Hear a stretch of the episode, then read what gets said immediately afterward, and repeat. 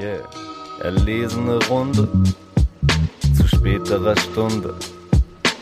Lehn dich zurück, genieß jede Sekunde.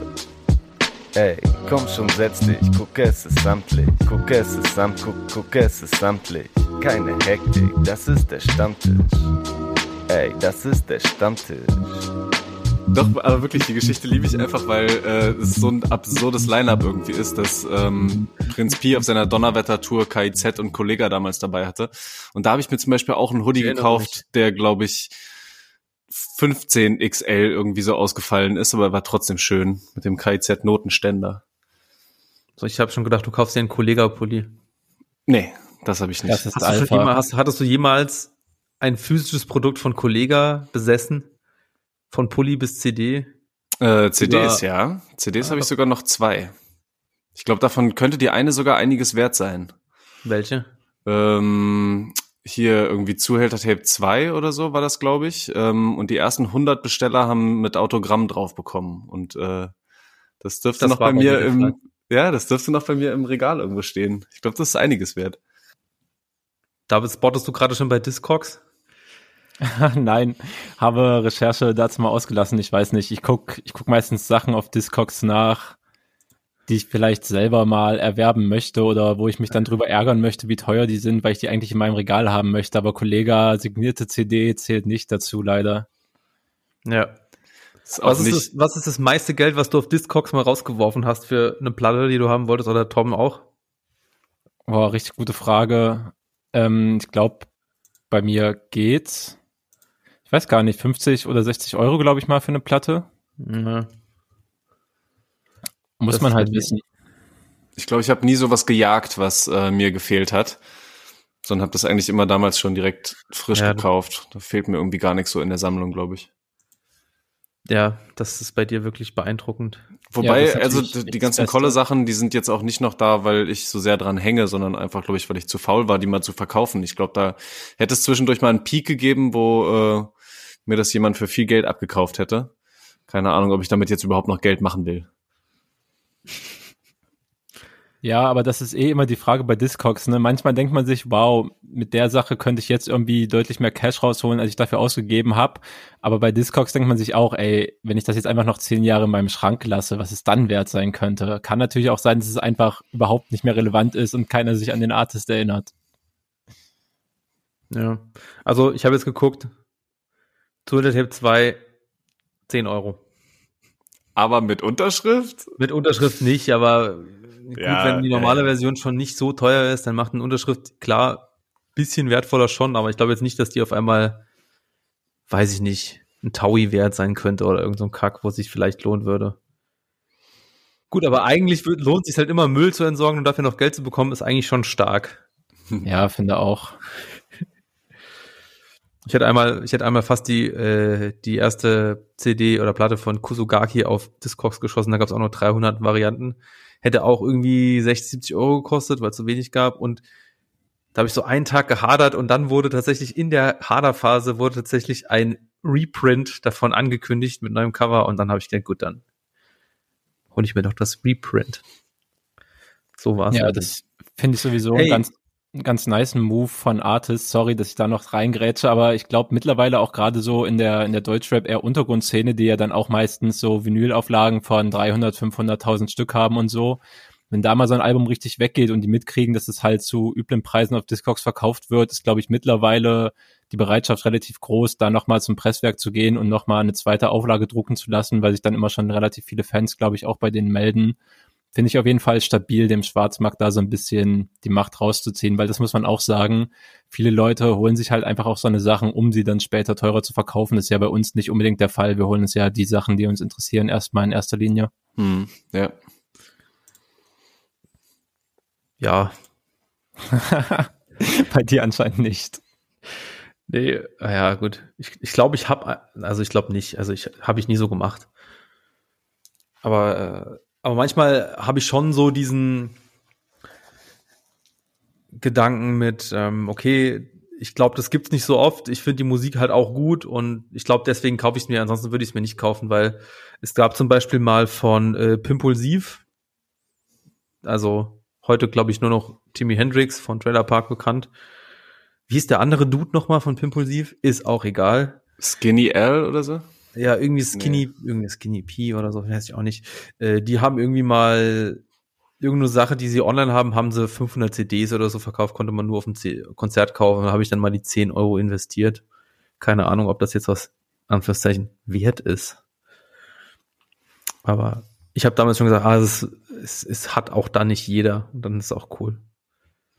Das ist ja sowieso der Aspekt. Dieses, es hat ja nicht jeder. Ich meine, das wird ja heute, dieses, es hat nicht jeder, wird ja quasi heute noch kapitalisiert ohne Ende mit, indem man eine Deluxe-Variante, eine Limited-Variante, eine Amazon Deluxe Limited-Variante machen, die es dann aber trotzdem 50.000 Mal gibt. Aber einfach nur dieser Gedanke, okay, ich habe was Seltenes und was Rares, kannst du halt geil verkaufen, obwohl es gelogen ist. Und damit herzlich willkommen zum Rap-Stammtisch, Folge 31. Endlich Vorgespräch, jetzt offiziell beendet. Jetzt startet Kapitel 1, Introduktion der Akteure. Hallo, ich bin Leo. Ich begrüße wie immer David und Torben. Wie geht's euch, Jungs? Was für ein wunderbares Intro. Ähm, mir geht's ganz gut. Der Montag kickt hart rein, aber sonst ist okay. Jo, kann ich mich nur anschließen. Aber schön ja. mit euch zu sein. Yes. Ja. Unbedingt. Und ähm, ja, wir haben irgendwie zwei doch sehr starke releasefreudige Wochen hinter uns, gerade was das Albensegment angeht. Und ich äh, denke mir doch, dass wir, wenn ich euch jetzt frage, okay, welches Album die letzten zwei Wochen, das die letzten zwei Wochen rausgekommen ist, hat euch am besten gefallen, euch am meisten berührt, kriegen wir, glaube ich, bei drei Leuten fünf Antworten. Weil es ist so viel rausgekommen, so, ne? Ähm, ich weiß gar nicht, wo wir anfangen wollen. Ich weiß, Tom, ich glaube, ich weiß, was bei dir ganz vorne liegt, ne? Ja, das war schon so, dass ich das Berkan-Album erstmal wirklich in Ruhe gehört habe und mir das erstmal in Ruhe reingezogen habe. Wobei, so viel Zeit und so viel Ruhe musste ich mir dafür gar nicht nehmen, denn so lang ist es ja auch nicht. Ähm, mhm. Also, das war wirklich ein sehr schönes, knackiges Album, in dem ich mir gut die Zeit vertrieben habe. Mhm. Wie war das bei euch? Habt ihr auch richtig reingehört, äh, von vorne bis hinten mal durch? Na klaro. Jetzt auch nochmal nach dem Release meine ich natürlich auch bei dir, David. Mm, ja, klar, habe ich schon gemacht. Auch weil ich irgendwie, auch weil die Diskussion einfach um das Album nochmal ein bisschen hochkam und es mhm. gab, haben wir auch schon drüber geredet, es gab relativ viel Lob und so. Und dann gab es auch ein bisschen Kritik oder die Frage danach, was das Album denn so speziell oder so toll macht, wenn alle das so loben. Und dann habe ich es mir natürlich auch nach Release nochmal reingehört, um einfach nochmal zu schauen, so was meine Meinung dazu. Da ist mir auf jeden Fall erstmal aufgefallen, dass ich es halt davor nicht krass oft hab laufen lassen, obwohl ich es ja eh schon gelobt habe. Und ja, ich glaube, das ist ungefähr das, was, was bei mir hängen bleibt. Ich mag das Album. Es wird sicherlich kein Classic in meiner Rotation werden, aber ich finde es mhm. immer noch gut. Mhm. Meinst du mit, mit äh, Kritik, die nach dem Release rumging, meinst du damit dieses, okay, was macht's denn jetzt eigentlich so besonders, wo es im Vorfeld so viel äh, Lorbeeren abgeholt hat? Oder meinst du noch was anderes, was ich nicht mitbekommen habe? Ja, genau das eigentlich. Konkret okay. meine ich eigentlich mal wieder äh, Tweets von Johann Vogt, äh, der, der dazu mystisch auf Twitter geschrieben hat, aber durchaus mit einem mit einem Punkt. Aber keine Ahnung, ich möchte eigentlich erstmal Torbens und vielleicht deinen ersten Eindruck überhaupt, Leo, ob du. Aber wenn wir jetzt nicht, jetzt, wenn wir jetzt nicht sagen, was Johann Vogt getwittert hat, dann vergessen wir es nachher safe.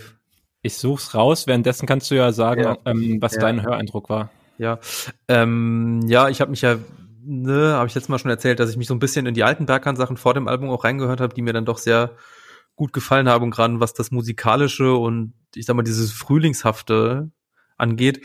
Und ähm, ich finde, dass dieser Ton hier auf dem neuen Album auch schon getroffen wird, obwohl es eigentlich thematisch wo ganz anders liegt. So ist ja im Endeffekt ein Trennungsalbum.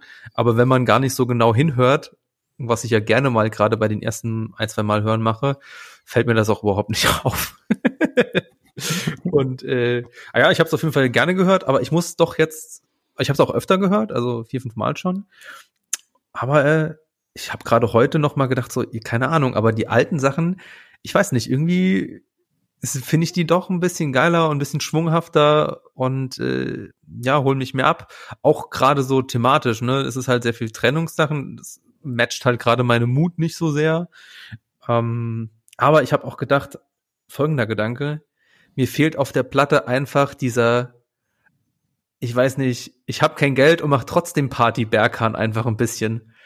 Das ist so irgendwie so ein Gefühl, wenn ich drüber nachdenke, das gibt's nicht so oft in der deutschen Rap-Szene, dass so Leute eben so dieses ich mache trotzdem mal Party und feier mich, aber ich habe nicht so viel Geld. Es gibt so ein, zwei Songs, an Sixten denke ich da zum Beispiel, die das hatten.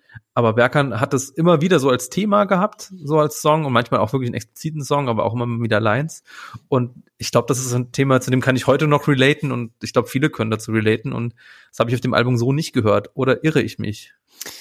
Ähm, nee, würde ich, glaube ich, auch sagen, dass das nicht mehr so ein Thema ist, aber liegt vielleicht auch einfach daran, dass das Materielle einfach da in der Situation nicht so eine Rolle spielt. Also das ganze Album auch Drama zu nennen und das eigentlich um eine Trennung von einer langjährigen Beziehung aufzubauen, ähm, das gibt ja eigentlich auch schon voll die Richtung vor, dass es jetzt gerade nicht mehr darum geht, wie kann ich mir gerade die Miete oder das Essen oder den Traum, den ich da irgendwo hab, ähm, leisten, sondern eher, wie kann ich jetzt mit dem abschließen, was da so schmerzhaft zu Ende gegangen ist.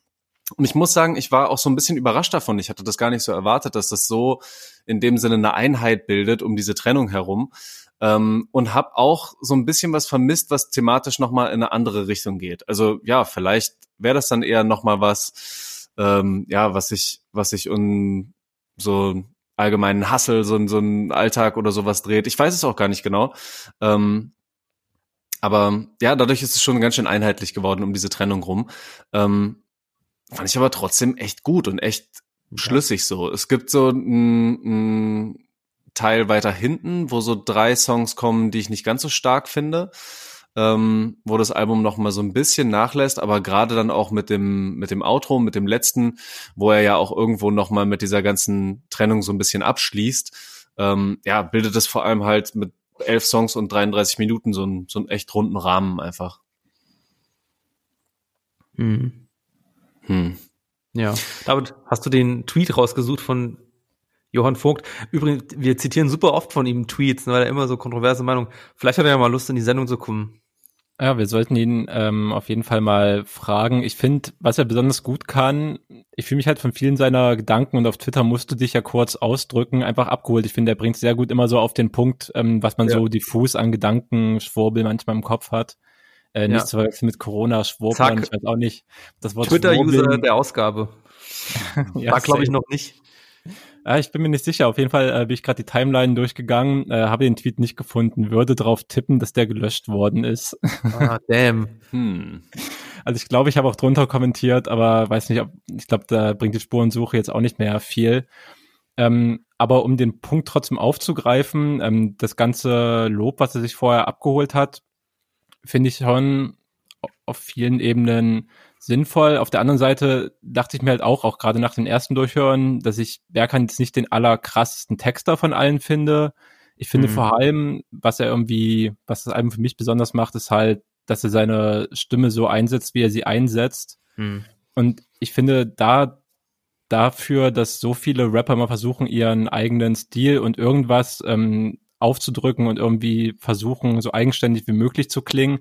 Berkan liefert das halt einfach, ohne dass er das noch irgendwie ja. groß anteasern musste. Das hebt sich so ganz klar und ohne dass es noch krass gewollt ist oder so. Die Mucke ist einfach anders als der Rest der Szene, wenn man das überhaupt in Zusammenhang mit der Deutschrap-Szene bringen will, klingt. Und ich finde, das ist so das Spezielle daran. ist einfach eingebettet in diese Deutschrap-Szene, hat da Wurzeln und so, aber hat halt das komplett eigene Soundbild, ohne sich dafür anstrengen zu müssen. Allein das finde ich halt eine super schöne Abwechslung irgendwie. Hm, stimmt, auch mit so einer. Leichtigkeit das irgendwie zu machen. Äh, wollte ich auch ja. noch mal kurz auf dich ähm, eingehen, Leo, mit den alten Geschichten. Ich finde, dass es einfach heute teilweise noch ein bisschen geiler ausproduziert ist, dass du noch mehr in verschiedenen Ecken so Details hören kannst und das irgendwie noch ein Stückchen lässiger kommt ähm, als in so ein bisschen roheren Anfangsphasen. Ja, klar, das schon. Aber es ist einfach so, äh, da bin ich halt dann doch irgendwie so stumpf, dass ich halt einfach auf eine Melodie in gewisser Art und Weise abfahre. Und die Melodien sind wie halt finde ich halt bei alten Alben noch geiler mhm. als jetzt die jetzigen so, ne? Also, dass das jetzt noch besser produziert ist, das war, will ich jetzt nicht äh, verneinen. So, und äh, was ist dein Favorite Song, Torben? Ja, ich muss schon sagen, er hat mit den beiden ersten ähm, Auskopplungen schon ziemlich gute Songs gewählt. Also mhm. finde ich äh, kein Liebessong und ähm, Jede, Jede Nacht. Nacht schon ziemlich gut.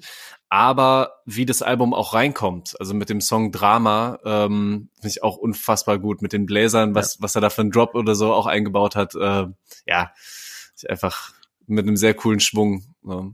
Kann das Album, finde ich, halt leider nicht ganz so bis zum Ende hin durchhalten, ähm, aber da kommt er ganz großartig rein. Gut, aber auf die Playlist damit. Yes. Drama. Find ja, find ja dann danach 1991 auch noch mega nice. Mm, der, der hat vielleicht ja. am ehesten noch so ein bisschen diese Stimmung, die du gesucht hast. Genau, oder? genau, ja. genau. Der, der, deswegen ist es auch mein Lieblingssong auf der Platte. Der wäre mir jetzt auch sofort direkt als erstes eingefallen, auch weil ich diese Hook einfach super catchy finde. Ich die bleibt im Ohr so. Ich brauche bloß den Titel mega. lesen. Ich habe sofort im Ohr, wie er es singt. Das finde ich nice. Ja. ja. Und auch, man, ich habe auch kurioserweise auch super oft den Ohren. Es ist ja 1991, sondern ich habe auch manchmal 1996, 1993 und so, als ob es immer so singen würde. Ja, ich drehe dann beim, beim Hören manchmal, wenn ich, wenn ich mitsinge, das so ein bisschen um, weil er ja sagt, äh, es ist 030 und das seit 91 bis ins Grab. Ähm, und ich drehe es dann für mich einfach so ein bisschen um, dass ich sage, es ist 030 und das seit 09 bis ins Grab. Also äh, nicht, dass ich da meinen ähm, meinen Todesort schon vorhersagen will, aber äh, ja, auch schön, ja. sich dann damit so ein bisschen zu identifizieren.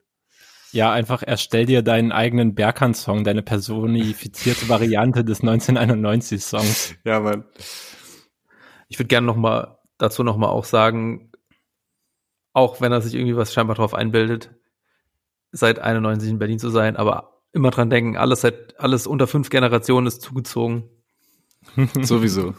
Und auch noch mal irgendwie ein Tweet, weiß leider nicht mehr den User im Kopf, den ich auch an dieser Stelle mal raushauen will. Falls ich noch mal rausfinde, schreibe ich es mal in die Show Notes. Männer finden äh, Horoskope voll bescheuert, aber glauben, Postleitzahlen geben ihnen Superkräfte. auch mal an dieser Stelle mhm. einfach gesagt haben will. Mhm. Apropos Postleitzahlen. äh, endlich das freie Rap-Journalisten Beschaffungsprogramm Album Haftbefehl, das schwarze Album ist draußen.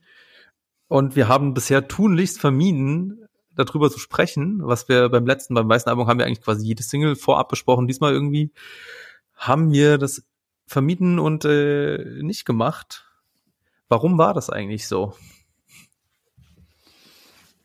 Also Hafti-Album und den Singles war, war da nicht so der Konsens, wir fanden die Singles alle nicht so überragend und wollten das Album ja. nicht schon zerreißen, bevor es überhaupt draußen ist, so aus Fairness? So in etwa, würde ich sehen, ja.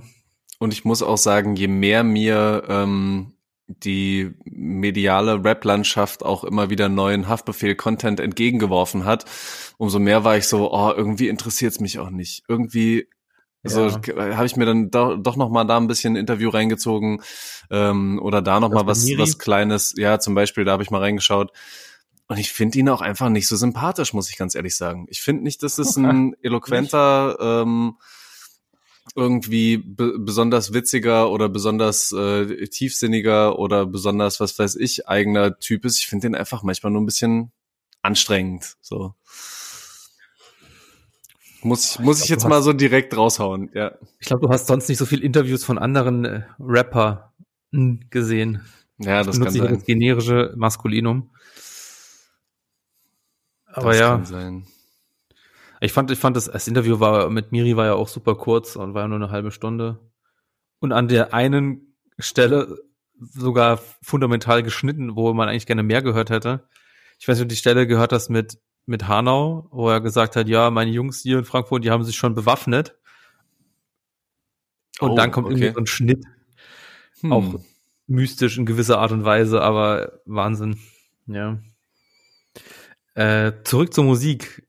Wie fandet ihr das Album denn jetzt im Gesamtkontext?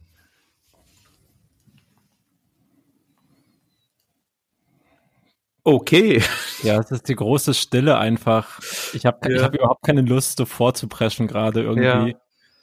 ja, dann hau ich einfach raus, weil ich fand's, ähm,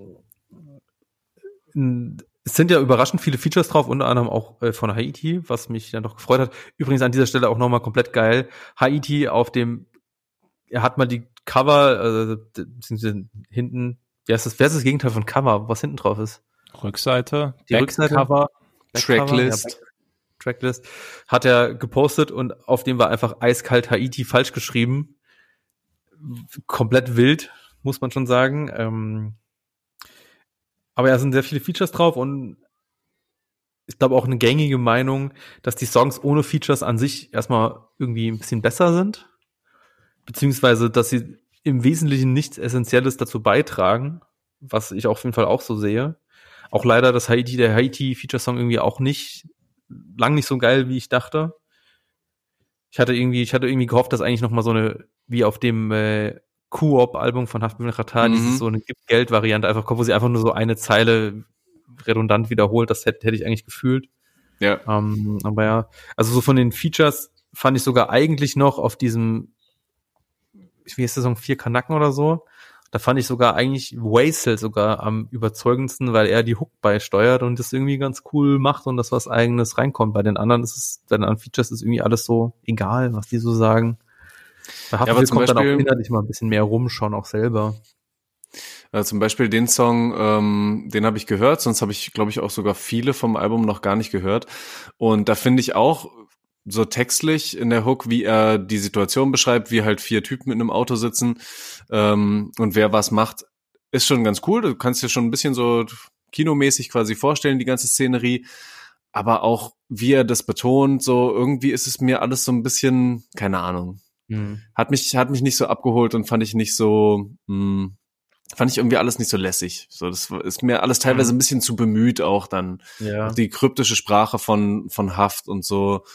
Ähm, ja, bin ich dann irgendwie äh, nicht so begeistert, das dann alles zu dekodieren und nochmal rauszufinden, was genau er mir da sagen will und äh, warum das jetzt auch im Feuilleton nochmal ankommen könnte. Ähm, ja, weiß ich nicht so genau. 2014 ist vorbei. Ich muss sagen, ich fand ähm, den Track, ähm, wo Capo Wesel und das Hell drauf sind, eigentlich auch mit am, mit am besten. Also der sticht für mich schon raus, auch wegen der Hook von Wesel, die du angesprochen hast, weil also genau wie bei Bergham bleibt mir auch die eher gesungene Hook da komplett im Kopf und ich finde es eigentlich ziemlich nice, wie er die Szene aufmacht. Aber ja, mhm. das ist halt auch das Problem. So, ich habe das Album jetzt schon ein paar Mal durchgehört ich weiß nicht, es bleibt super wenig hängen. Klar, das Album ist weniger aggressiv produziert, so es wird ein bisschen mehr Raum gelassen und Haftbefehl geht ja auch durchaus tief rein, aber allein vom, vom, vom Sound her bleibt für mich noch weniger hängen als beim weißen Album und das fand mhm. ich schon nicht fantastisch. Ja. Und irgendwie beim Song Leuchtreklame mit Schmidt und Bowser habe ich die ganze Zeit einfach nur dieses Jägermeister gesponserte Video im Kopf, so das, das geht für mich schon gar nicht mehr weg. Ist, ist das, ist das wirklich so passiert oder hast du schon, hast du schon im Kopf, bevor es passiert ist? Das Video ist schon so passiert, es kam schon vor hm. Album-Release raus. Chillig. Am Ende sieht man irgendwie, wie die Welt, glaube ich, langsam in der Apokalypse versinkt oder was auch immer. Irgendwie wirft Hafti, glaube ich, einen Blick auf die Stadt oder so und dann wird sich erstmal äh, ein Jägermeister ins Glas gekippt. Ich weiß nicht, so Produktplatzierungen sind eh schon cringe, aber noch so offen, offensichtlich und als Werbung gekennzeichnet finde ich eigentlich noch schlimmer. Wie kann Eiskalt. man sich so in die Kunst reinspucken lassen? Na gut, für Geld. Wer weiß, wenn ich in der Position wäre, ich würde es bestimmt auch machen. Für Geld. Ja.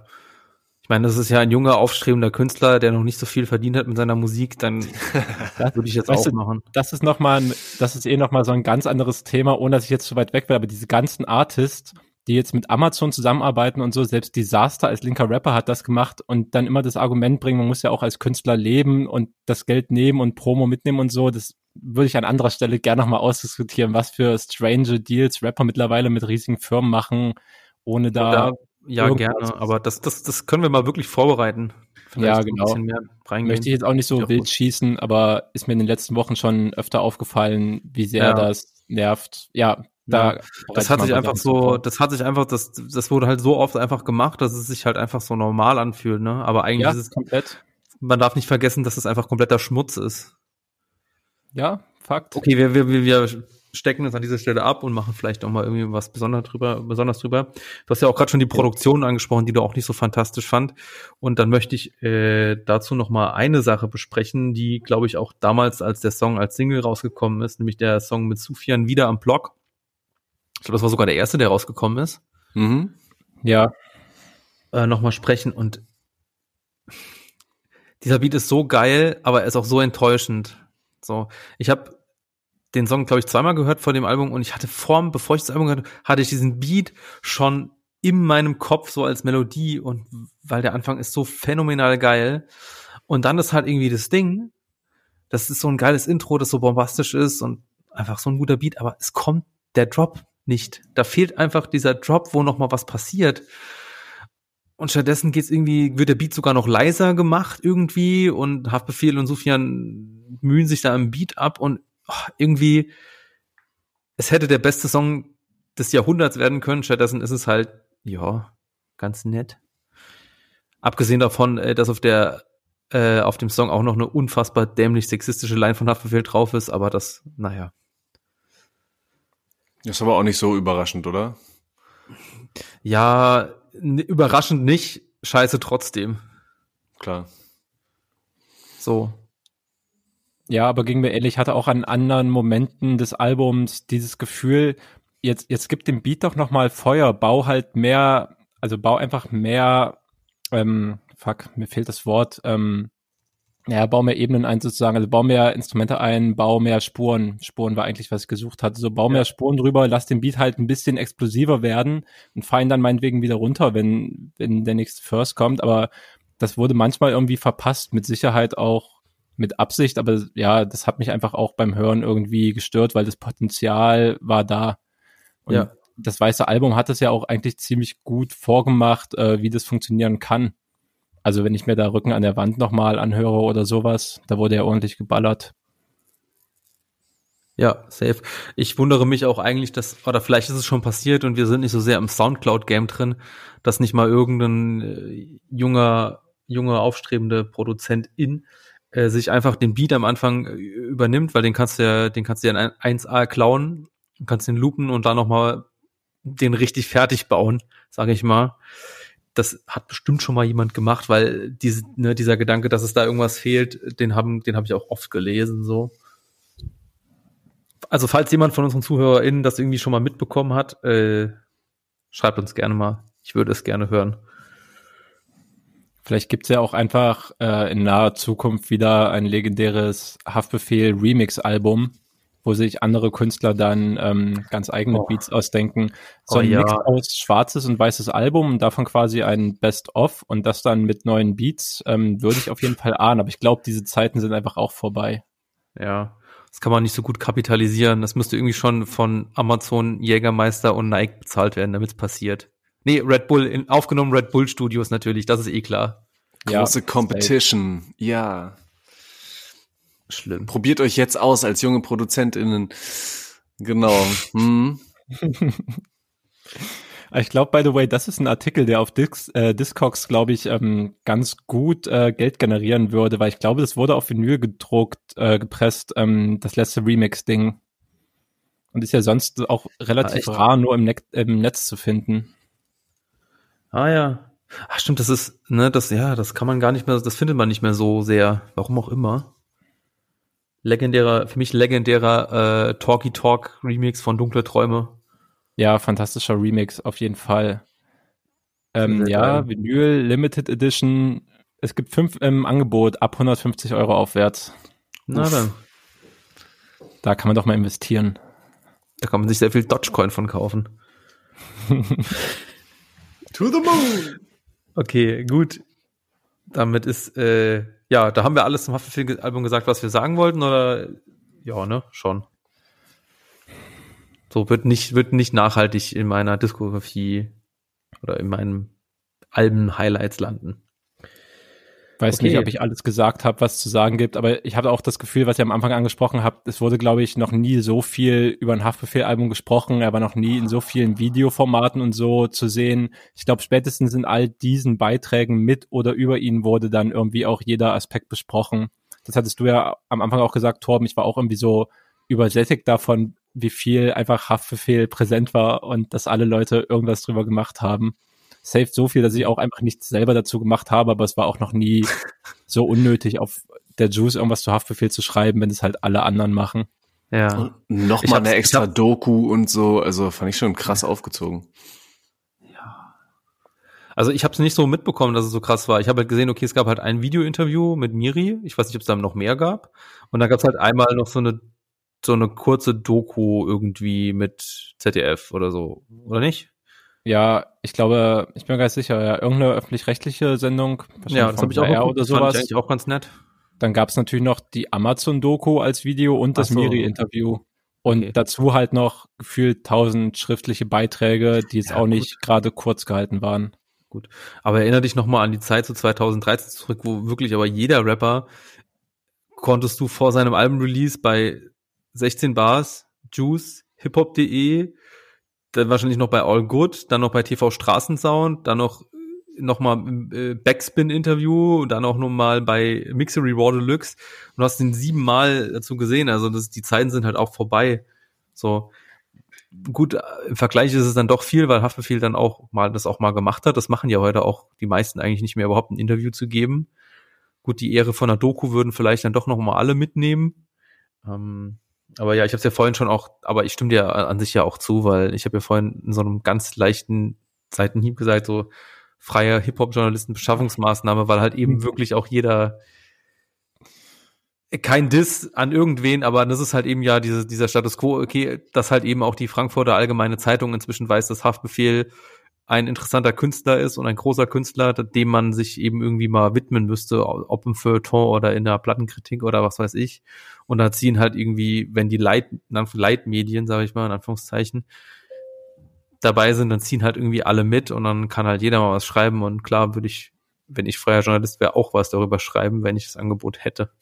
Weil, ne, das, ich sag mal so, über über Lugardi und Nein äh, wirst du wahrscheinlich bei der Frankfurter Allgemeinen und dann auch nicht bei den Augsburger Nachrichten was schreiben können. Das sind die Überleitungen, die ich hören will. Bitte. Das wäre mal ein schöner dabei, Ansatz, ey. Dabei habe ich überhaupt nicht so viel zu Lugardi und Nein zu sagen. Ich glaube, ich habe das Album nicht mal komplett gehört, aber ich habe eine Meinung zu dem Track, der es auf unsere Playlist geschafft hat. Ähm, und zwar ist es nur ein Wort aus dem Album So wie gehabt. Ja. Ähm, ja. Ein eine Coverversion von äh, Wir sind Helden. Genau, hat mich absolut ja. irritiert, ey. Ähm, mich auch, als ich das vorhin gehört habe. Also ich habe auch, glaube ich, erst die erste halbe Minute gebraucht, um zu checken, dass es gerade, ich habe dann irgendwie so eine Line wiedererkannt und dachte, ey, cool, die referieren da drauf. Und dann habe ich auch mal gecheckt, nö, das ist einfach der komplette Text. Und ich weiß nicht, de den Vibe haben sie ja mal so überhaupt den Vibe haben sie ja überhaupt nicht transportiert gekriegt, meiner Meinung nach. Also das ist so eine andere Stimmung. Es hat keine Ahnung, vom auf ursprünglichen Gesang und Energie des Songs, das, das wurde gefühlt alles umgewandelt und auf Lugardi und Nein rumgebürstet. Hat mir nicht gefallen. Ich fand es auch tatsächlich eher erstmal so ein bisschen irritierend. Ähm, wir hatten uns ja in der letzten Zeit schon ein paar Mal so drüber unterhalten, dass Lugalli und Nine halt immer wieder neue Songs rausbringen, teilweise uns auch ein bisschen überrascht haben, wenn sie diesen 80s-Ansatz hatten oder sowas. Äh, aber wir insgesamt so ein bisschen bei dem Punkt waren, okay, inhaltlich äh, so wiederholt sich's irgendwie alles, geht's nur noch um Drogen und Geld und ähm, irgendwie so ein bisschen hängengebliebenes Leben. Ähm, und dass es halt irgendwie nicht mehr so uns, uns fesselt, nicht so richtig zieht irgendwie in diesem in so einem so einem Albumkontext hat das für mich wieder ganz gut funktioniert. Das war für mich tatsächlich eher so Mucke, die ich dann mal so im Hintergrund ein bisschen hab laufen lassen ähm, und äh, keine Ahnung, die dann die dann hier und da ganz gut äh, gezogen hat. Und dann kommt halt zwischendrin dieser Song, der einfach vollkommen aus einem Wir sind Helden Text besteht.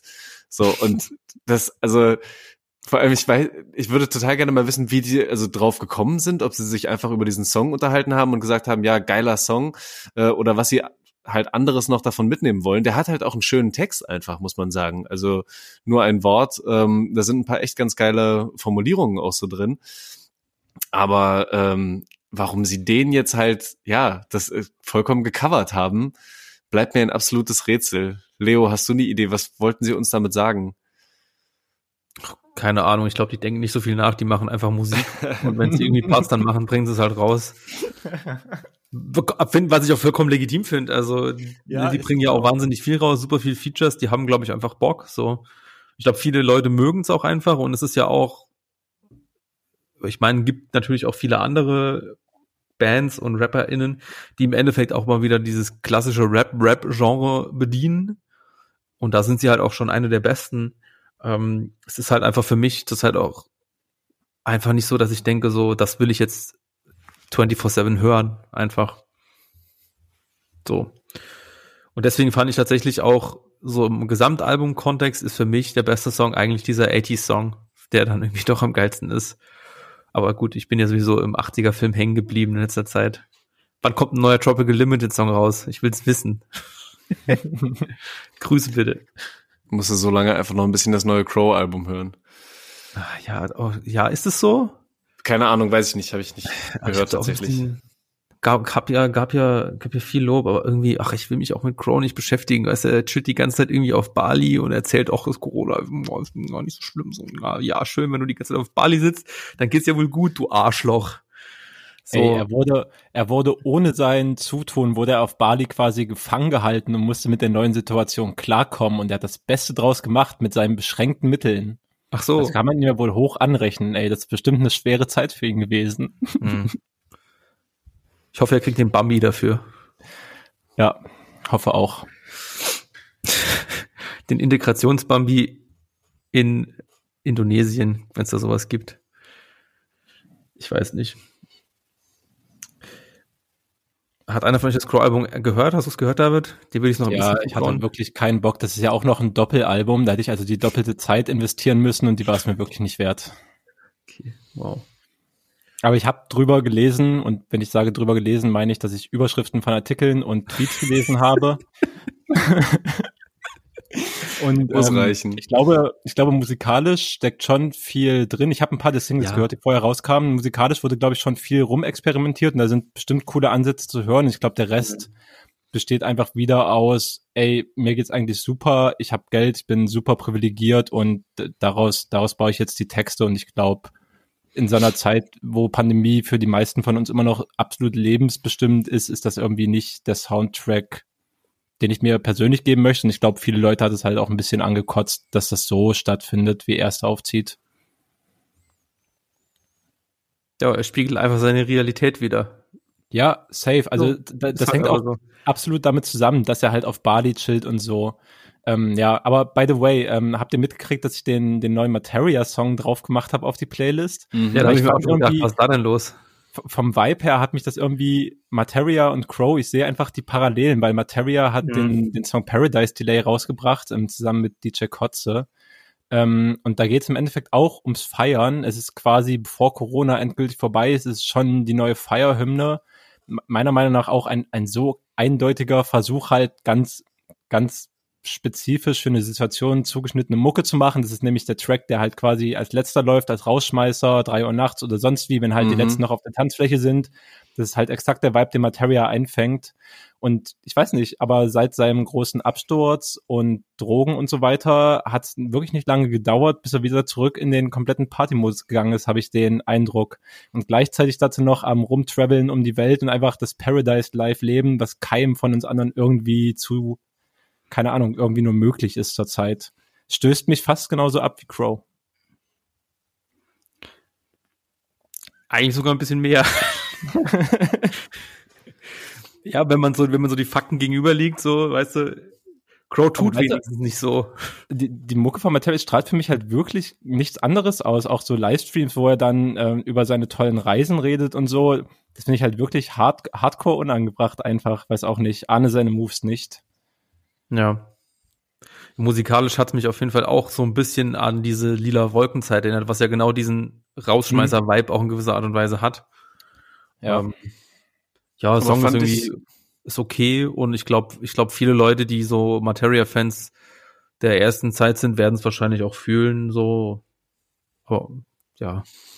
Ich fand's auch, ich fand's auch passender als den ersten Song, der jetzt rausgekommen ist. Ähm, Ach, den fand ich auch unerträglich. Hm. Das war so dieses, oh, ich chill jetzt mit Joko und Klaas. Ich denke mir so, ja, mir noch egal, das, was ist denn das für ein Song, Alter? Damn. Ja, und Gott, der, der, der neue, der jetzt so ein bisschen so eine Sehnsucht halt nach Feiern irgendwie verkörpern will. Ja, ist auch tatsächlich nicht das, was mich gerade abholt. Es ist komplett geil, weil ich habe neulich die Kritik zu unserem Podcast bekommen, dass wir zu nischig sind und dass wir über nur Sachen reden, die sowieso keiner kennt. Leute hören äh, Materia und Cool Savage und wollen dann darüber was hören. Da kommen sie einfach nur Materia, Wack, Haftbefehl nicht gut. Ja, aber hört euch Tropical Limit, MC Smoke und 8.4 an. Das ist nämlich die Phase hier. ja, es ist euer, es ist euer Nischen-Deutschrap-Podcast, wo Real Talk betrieben wird. Es ist Aber genau darum geht's doch, weißt du? Was, was alle irgendwie ja. schon auf dem Schirm haben, das kann man ja, können ja alle besprechen. Ja, das ist lieber. So. Man kann ja auch mal gut, man kann ja auch gut, große Sachen auch mal gut finden, wenn sie denn wirklich gut sind. So. Ja. Also wir sagen ja auch mal was Gutes, wenn wir was Gutes finden. So ist ja nicht so, dass wir alles. Genau, aber tatsächlich heute eher so ein bisschen Straight Hate Vibe mehr drin, ne? Ist ja, so gerade das ich weiß Gefühl. auch nicht. Dabei, dabei, dabei, dabei große ja, Unzufriedenheit. keine Ahnung, aber ach Quatsch, komm, ey, das Berkan-Album fanden wir doch jetzt alle supi. Ja, auf jeden Fall. So, dann haben wir, da haben wir bisher, ich meine, okay, wir haben auch diverse Sachen auch noch nicht besprochen. Ich meine, wir haben jetzt Haftbefehl, Lugardio 9 und äh, Berkan besprochen. Aber wir haben auch noch nicht über das Danger Dan Album gesprochen. Aber gut, okay, David ist dabei. Damn. ich lasse euch machen. Weil ich fand es nämlich schön. Guck mal, aber da ist nämlich auch schon wieder die Sache, dass der Rap-Stammtisch ja Ausflüge macht. Also in so eher Klavier, Kabarett-Richtung oder. Ja, keine ey, Ahnung, aber ja, aber ich sag mal so, wenn das jetzt nicht Danger Dan machen würde, sondern halt irgendwie so ein Georg Kreisler in Jung. Ja, keine Ahnung, der jetzt irgendwie nicht so eine Rap-Sozialisation hätte, hätte ich es wahrscheinlich auch nicht mitbekommen, so, weißt du? Das ist ja das Ding. Klar, könnte man ja zum Beispiel auch genauso nochmal das Album von Mine nennen, wo ja auch ganz viele ja, ähm, Rap-Ansätze so mit drin sind. Das Album von Mine, das neue? Ja. Ähm, schon manches daraus, aber auch sehr schwer einfach. Ist auch äh, ja. keine gute Laune-Mucke auf jeden Fall. Mhm. Gerade der Reinkommer hinüber. ganz sweet. Mhm, ja, stimmt. Ja. Wurde neulich von äh, Caro, kann man ja, kann man Name-Dropping machen, weil hat ja immer die ersten Podcast-Folgen auch mit uns gemacht. Die hat darauf hingewiesen, dass sie auch den Eindruck hatte, ja, es ist bei Mine halt einfach, du hast inzwischen so dieses Konzept Mine-Song und Mine-Album und das macht sie halt irgendwie immer wieder und jeder Song hört sich halt wie so ein Mine-Song an. Also irgendwie gut, läuft auf Radio 1 so mäßig, und aber da kommt nicht so viel Neues dabei rum und ich finde, das ist eigentlich eine legitime Kritik, weil ich irgendwie, ja, es ist irgendwie, es sind immer schöne Songs, aber irgendwie nicht so richtig viel Neues dabei. Und das äh, finde ich äh, beschreibt das Album für mich auch ganz gut. So, ich habe es gern gehört, aber ich ist nicht hängen geblieben so. Gefällt mir bei Mine tatsächlich allerdings noch ein bisschen besser. Also da, äh, ich weiß, was du meinst, ähm, aber es ist für mich eher so ein Wiedererkennungswert, anstatt mhm. ein, oh, wiederholt sich zu sehr und ist nicht was Neues, weil ich finde, die Worte, die sie wählt und die Themen, die sie findet, äh, sind schon immer noch mal anders, auch wenn der Rahmen typisch Mine wäre. Äh, David, ist das eher wieder Musik für dich zum Mitdiskutieren oder bist du da auch raus? Mm, nee, schon eher. Ähm, um nochmal kurz auf Danger Dan zu gehen, ähm, gehe ich eigentlich voll mit dem mit, was Leo sagt. Ich habe mir halt den einen Song angehört, aber auch dann keinen Bock aufs Album gehabt, weil es halt ist halt auch kein krasses Rap-Album in dem Sinne, sondern einfach anderes Genre. Deswegen ja. habe ich aber auch eigentlich überhaupt keine Grundlage, da irgendwelchen Hate gegen zu verteilen. So, ähm, ja. ich finde es eigentlich auch nice, dass er das macht. Und das Mine-Album habe ich mir angehört, aus Interesse hauptsächlich. Ähm, Ach so, deswegen also. Naja, andere Sachen höre ich mir halt an wegen Arbeit. Ah, okay, Aber, ja, ja, ja, stimmt, ja, doch. Sorry, für ich, Mine, ich vergesse ja immer, dass du das hier auch quasi arbeitest. ja, aber ähm, ja, es ist schon so gewohnter Mine-Sound, auch von den Sachen, die ich vorher kenne. Ich mochte tatsächlich die paar Experimente, die sie gemacht hat, wie zum Beispiel äh, Craig Ignatz auf den einen Song drauf zu holen. Doch, ja, das war stark. Leider ist auch Dexter auf dem Song. Aber ja. ansonsten äh, ist es cool gelungen, finde ich insgesamt war es mir dann aber doch einfach nur für den persönlichen Geschmack. Das ist halt einfach ein sehr gutes Pop-Album, aber ich mag eigentlich ja. keinen guten Pop. Hm, dann wird's natürlich schwierig. Äh, absolut frech von dir, dieser Seitenkommentar auf Dexy. ja, Ey, sorry. Ein, ist ein aber guter nee. Part auch einfach. Hm.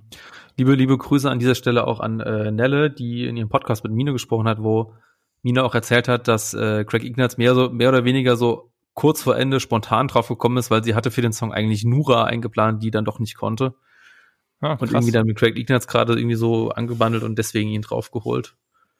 Glaube aber gute Entscheidung. Oder guter Zufall, je nachdem, wie man es sieht. Okay, ähm, ja. das, wir sind ja irgendwie auf Mino nur gekommen, weil wir eigentlich auf Danger Dan hinleiten wollten. Jetzt hast du, sind wir irgendwie so ein bisschen bei beidem hängen geblieben, aber ich würde doch noch mal gerne ein bisschen mehr zu Danger Dan eingehen, äh, weil du hast es sicherlich auch ganz gehört, Torben, oder?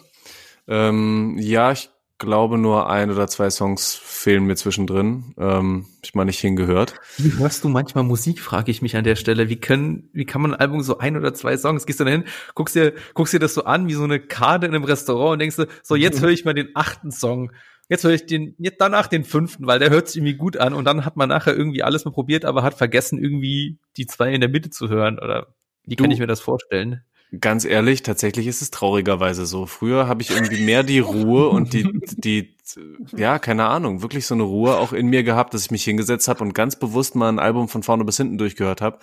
Ähm, jetzt ist es teilweise so, dass ich da irgendwie nicht die Geduld so zu hab und dann gucke ich rein, sehe, ich kenne irgendwie die Hälfte davon schon, weil das vorher alles schon mal ähm, mhm. äh, irgendwie ausgekoppelt wurde. Dann habe ich gerade auf die Songs vielleicht irgendwie keine Lust, dann sehe ich der hört sich irgendwie spannend an, da ist irgendwie ein besonderes Feature drauf, dann klicke ich nur erstmal den an. Also auch wenn ich das jetzt so erzähle, ich will das eigentlich gar nicht mehr so machen, ich will das eigentlich gar nicht mehr so hören, aber passiert mir in letzter Zeit tatsächlich öfter. Ja. Kein achtsames Musik. Vor zwei Folgen wolltest du noch das eigene Haiti-Album basteln, damit so ist, wie dir es mhm. gefällt, und dann hörst du es nicht mal selber. Mhm. Nachher hörst du doch nur die Singles. aber gut, ich muss, ich muss tatsächlich zugeben, so dass ich mir, beim, bei dem Danger Dan Album war es tatsächlich auch so, dass mich da auch ein Song äh, vom, vom Titel her zumindest so auch angezogen hat, dass ich dachte, oh, den muss ich jetzt sofort hören. Habe ich dann, glaube ich, doch nicht gemacht, weil er sowieso der dreitritte oder Song ist und das ist dieser Song, den ich auf die Playlist gemacht habe. Ich verprügelte die Sextouristen in Bangkok. Ich weiß gar nicht, ob das noch so weitergeht oder ob das nur ich verprügelte Sextouristen. Ja, es geht noch so weiter. Ja, ich verprügelte die Sextouristen in Bangkok mit Penelope Cruz. Äh, ja, den finde ich irgendwie äh, gut. Der kommt in so eine, ja, von der Inhaltsebene kommt er vielleicht so ein bisschen im Vergleich zum restlichen Album auch so ein bisschen an diesen Kunstfreiheitssong ran, obwohl er natürlich ein anderes Thema behandelt. Weil sonst die Songs sind alle, wobei ein, zwei Sachen sind auch schon so ein bisschen mit politischen Messages, aber sehr viel dann auch einfach so sehr persönliche Geschichten, würde ich fast schon sagen, ne? Mhm. Na gut. Aber ich wollte eigentlich über den Sextouristen-Song sprechen. Wie hat dir, wie hat euch der gefallen? Und warum Penelope Cruz? ich fand den tatsächlich auch einfach wie einige Songs von dem Album einfach lieb. So, es war einfach ein ein netter, ein lieber Song. Und ich kann mir vorstellen, ja. dass er irgendwie mal eine Freundin hatte, die irgendwie wie Penelope Cruz aussah oder sie sich ja. so ein Insider draus gemacht haben und dass sich ja. da irgendjemand auf der Welt gerade sehr angesprochen von fühlt von dem Song. Ja, das ist, das ist, das ist wohl so. Ich habe das sich auf Twitter auch gefragt und habe die Antwort äh, von äh, Till Wilhelm, liebe Grüße an dieser Stelle bekommen, der meinte, der ihn tatsächlich auch der danach genau konkret gefragt hat und meinte, er wäre wohl mit einer Freundin, die so ähnlich aussah, da in rumgereist. Das war der Hintergrund, während ich da davor schon eine halbe Stunde äh, bei Google irgendwie Penelope Cruz Sextouristen in Bangkok verprügeln irgendwie Google, weil ich zuerst dachte, okay, es hat irgendeinen Hintergrund mit tatsächlich der echten Person Penelope Cruz. Leider nicht. Nein. Ja. Okay, aber ja, ey, auf jeden Fall komplette Alben-Hörempfehlung, das kann man sich gerne mal von vorne bis hinten anhören. Wobei der letzte Song irgendwie, äh, da ist, glaube ich, Wolfgang Wendler von den Kassierer irgendwie kommt da irgendwie rein und ich weiß auch nicht so ganz genau, was das soll. Wobei, und den finde ich nochmal richtig geil. Der heißt ja, beginne jeden Tag mit einem Lächeln und ist eigentlich ja eher wie so ein, wie so ein Positiv-Mantra. Irgendwie wie so ein, ähm, fast schon ähnlich wie der eine Song auch vom Madness-Album ähm, letztens, mhm. wo immer nochmal wiederholt wird, ey, sei da positiv, sei da gut drauf, sei so und so. Und der Song, je weiter er geht, wird halt immer mehr geschrien. Im Hintergrund kommt so eine schreiende Stimme rein. Äh, es passt glaub, schon sehr gut zu so einer Phase einfach, wo wir irgendwie alle geduldig sein müssen und versuchen müssen, positiv zu bleiben, obwohl es so schwierig manchmal ist. Hm. Ich würde es auch gerne, ich, ich bin mir relativ sicher, dass es Wolfgang Wendler von den Kassierern ist, aber ich 100% sicher bin ich nicht, wenn da jemand genau was weiß, gerne mal wieder in die DMs sliden dazu. Würde mich interessieren. Ob der SPD-Politiker Wolfgang Wendland nochmal für sein Album zu haben ist. Fun Fact am Rande. Okay, ja, was haben wir noch? Haben wir noch ein bisschen Honorable Mentions oder Sachen, über die wir auch länger sprechen wollen? Ah, warte, wir hatten noch ein Quiz, kann das sein? Wollten nicht jemand noch ein Mini-Quiz reinballern? Echt? Also ich werde noch mal anschließen einfach an oh, ja. der schönen Tradition, die David in den letzten Folgen gegründet hat, noch mal so ein Mini-Tier-Quiz zu machen. Seid ihr, werdet ihr denn jetzt dafür bereit oder wie oder was? Aber hallo. Okay, Äh, es ist nur noch ein ganz kleines, kurzes Tierquiz geworden, denn ähm, es ist vor kurzem ein Album rausgekommen von einem Deutschrap-Artist, bei dem mir auch nochmal eingefallen ist, ja, der hat auch in der Vergangenheit schon sehr oft zu so Tieranalogien gegriffen und hat einfach genau gewusst, mit der Faszination des Tierreichs kann ich die wichtigen philosophischen Fragen des Lebens auch beantworten. Und ähm, SSIO. so habe ich Nein, nicht, nicht ganz. Ihr könnt natürlich noch weiter raten. Ähm, aber kommt so eine Pointe? Warte einfach kurz. Ähm, okay. das, das Gute ist, er hat auch bei dem neuen Album ein Intro gemacht, was sich an so einer Fabel halt quasi ähm, orientiert. Und zwar geht es um Animus. Und es geht um das Album Beast Mode 4, ähm, Kamikaze Samurai. Und ähm, genau, es soll ja quasi so ein bisschen, äh, ich weiß gar nicht genau, wie da die Diskussion war, aber er wollte sich ja irgendwie von der Straße distanzieren oder gleichzeitig wollte er auch nochmal erklären, wie die Straße halt funktioniert. Äh, und das geht halt sehr gut mit einer Tieranalogie. Und in seinem Intro werden ähm, in, in dieser Fabel halt drei verschiedene Tiere benutzt. Und ihr müsst jetzt raten, welche das sind. Sind es entweder Frosch, Fuchs und Löwe? Oder benutzt Animus in seinem Intro zu Beast Mode 4 Rabe, Bär und Wolf? Oder wird die Weisheit dann doch eher durch Vogel, Kuh und Katze symbolisiert? Was würdet Boah. ihr sagen? Boah, ich weiß nicht, von, von den Eigenschaften her finde ich die ersten beiden relativ ähnlich. Frosch, Fuchs und Löwe? Ja, Rabe, Bär und Wolf. Ja, ne, also quasi so Frosch und Rabe sind eher so die etwas beobachtenden und die schnell weg sind und nicht so richtig zu greifen sind. Dann, was war noch? Dann war, na gut, bei dem einen war Bär und Wolf, Wolf noch. Mhm. Also gut, Bär und Wolf auch ähnlich, weil beides irgendwie Kämpfertiere und Wolf halt noch vielleicht ein bisschen schneller als der Bär und Bär ein bisschen kräftiger. Mhm. Der Löwe ist sowieso der Platzhirsch so und äh, der Fuchs ist halt eher so der schlaue, wendige. Würde auch eher zu so Straßengeschichten, dass es einen Löwen gibt, aber so Füchse, die so ein bisschen schlauer sind und dann der Frosch, der sich nicht so erwischen lässt. Und das dritte passt überhaupt nicht. Ich nehme das erste einfach, komm. Also wäre schon komplett wild, wenn das einfach mal dann so eine Kuh, also das, kann das ich letzte war Vogelkoh und Katze, ne? Mhm. Ja. Also das sehe ich ehrlich gesagt auch überhaupt nicht. Ich nehme das zweite. Sehr schön und damit habe ich euch perfekt aufs Glatteis geführt. Es ist Damn nämlich ähm, Vogel, Kuh und Katze und ich muss es einfach kurz vorlesen und auch in ungefähr der Geschwindigkeit und auch mit ungefähr dem Ausdruck, wie es Animus in seinem Intro vorgelesen hat. Denn es kommt mir irgendwie teilweise da sehr lieblos vor. Also ähm, vielleicht müssen wir den sogar auch, vielleicht müssen wir das sogar auch auf die äh, auf die Playlist einfach packen, damit es dann zwischendrin mal so die Menschen rausholen kann oder erleuchten kann. Denn oh Gott. Um dem Winter zu entkommen, flog ein kleiner Vogel Richtung Süden. Er machte sich allerdings zu spät auf den Weg, und so fror er ein und fiel vom Himmel tief in ein schneebedecktes Feld.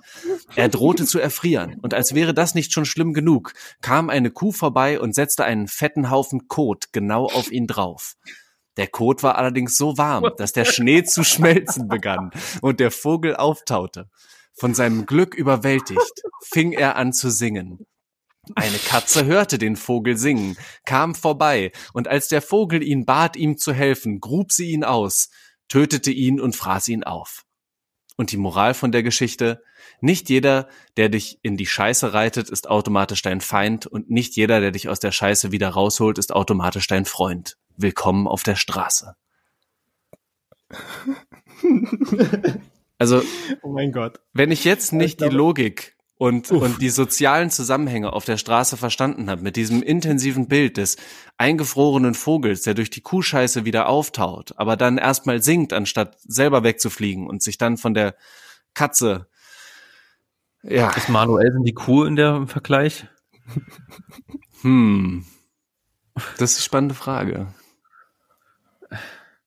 Aber wird das einfach so, das wird das wirklich so vorgelesen oder ist es auch noch gerappt? Nee, es wird einfach nur so vorgelesen. Mit Beat? Das ist so ein bisschen atmosphärisch, glaube ich, instrumental im Hintergrund, aber kein großer Rhythmus, ne? Das hört sich ja an wie diese, wie der zweite Teil vom Donnerwetter von Prinz Pi in noch schlechter. Vielleicht wer kennt. Das war irgendwie, ich, ich erkläre es nochmal kurz, kann man jetzt auch nicht stehen lassen. Es gibt irgendwie das Donnerwetter-Album von Prinz Pi, das so, glaube ich, drei CDs hat. Das ist einmal so mehr oder weniger normales Album und dann ein zweites, wo er die aus seiner Sicht Geschichte des Rap, glaube ich, auch in so einer Mittelalter-Rap mit dem weisen Raben, der durch die Lüfte fliegt, irgendwie so beschreibt. Ich glaube, es hieß Der Herr der Dinge und war so richtig ja, genau, freigedreht. Ja, ja. Aber irgendwie dann war, war schon so, man hat da neben dran gesessen, dachte sich so, ja, krass, dass er das irgendwie für sich so hinbekommen hat. Nochmal hören werde ich es nicht, aber. Genau so, ja. Ja. Wir waren 15 und leicht zu beeindrucken. Ja, heute von äh, der Fabel von Vogel, Kuh und Katze von Animus vielleicht nicht mehr unbedingt. Ähm, aber, aber fand ich nochmal noch mal schön zu sehen. Klar, natürlich Animus, äh, der, der muss auf jeden Fall animalische ähm, Anspielungen okay. immer wieder mal mit drin haben. Ey, aber auf jeden Fall mega, dass du diese Geschichte für uns ausgegraben hast. Fantastisch. Ja. Und dass du es hier geteilt hast. Trotzdem möchte ich mir die Frage erlauben, wie zur Hölle bist du da hingekommen, das zu hören? Ähm, ich glaube tatsächlich auch irgendeine äh, Twitter-Empfehlung. Irgendjemand hatte das auf Twitter geschrieben, dass es ein sehr starkes Intro ist und da musste ich dann mal schnell reinhören. Hat sich gelohnt. Ja, starke Recherche. Ich war lange nicht mehr so gut unterhalten, auf jeden Fall von einem Album-Intro, was jemand anderes auch noch vorgetragen hat. Bestes. Ich weiß auch nicht, ich glaube, da können wir jetzt auch nicht mehr einen draufsetzen. Deswegen noch zum Schluss vielleicht ein paar Honorable Mentions auf die Playlist. Sehr Schauen, gerne. Oder? Ihr habt noch so ein bisschen schöne Sachen. Ähm, wir haben noch gar nicht über MC Smoke größer geredet, deswegen würde ah, ich ihn doch. auf jeden Fall auf die Playlist packen mit dem auch tatsächlich ziemlich guten Album Kuschel Rap Volume 1. Ähm, man kann sich gerne dazu einkuscheln oder wie ich einen kuscheligen Pullover anziehen oder so, aber Smoke haut auf jeden Fall Real Talk raus, der nicht ja. angenehm ist. Ähm, dafür Shoutout. Ja. Das war ja letztes Mal auch schon äh, der, ein Song, der in so eine ähnliche Richtung geht, aber der ist auch nochmal sehr, sehr gut in eine bestimmte Richtung einordnen, sage ich mal. Genau, Kürbissuppe auf die Playlist. Ist drauf. Fantastisch. Und weil wir dieses wundervolle Nischenformat sind ähm, und ihn vorhin schon ganz kurz angesprochen haben, 8.4, der zusammen mit DP einen äh, starken Song rausgehauen hat. Äh, wie heißt er nochmal? MK 2.0? Yep. Yes. Ähm, ganz geiler Boom-Bap-Vibe auf jeden Fall. Ähm, und die beiden zusammen finde ich auch eine ganz gefährliche Kombi. Äh, hat mhm. mir sehr gut gefallen, ging richtig schön nach vorne. Ja. Ich äh, hab, äh, hab gar nichts mehr, also wartet nicht auf mich. noch, die, noch vielleicht diesen Little Sims Song, den ihr, den fandet ihr doch sicher beide fantastisch. Ja, der war krass. Der fällt auch, glaube ich, aus allem, was wir gerade in dieser Stunde besprochen haben, super raus. Ich glaube, sie arbeitet da wieder auf einem ganz eigenen Level. Irgendwann ja. im September soll ein Album kommen. Nehme an, dass das ziemlich großartig wird. Das glaube ich ehrlich gesagt auch. Ich bin ein Fan von so marschartigen Intros. Chillig. oder vielleicht nicht chillig, aber stark. Dann würde ich sagen, war's das, oder? Schon, ne? Yes. Dann macht euch äh, zwei wunderbare Wochen bis dahin und ciao. Genau. Ciao. Lasst euch gut gehen.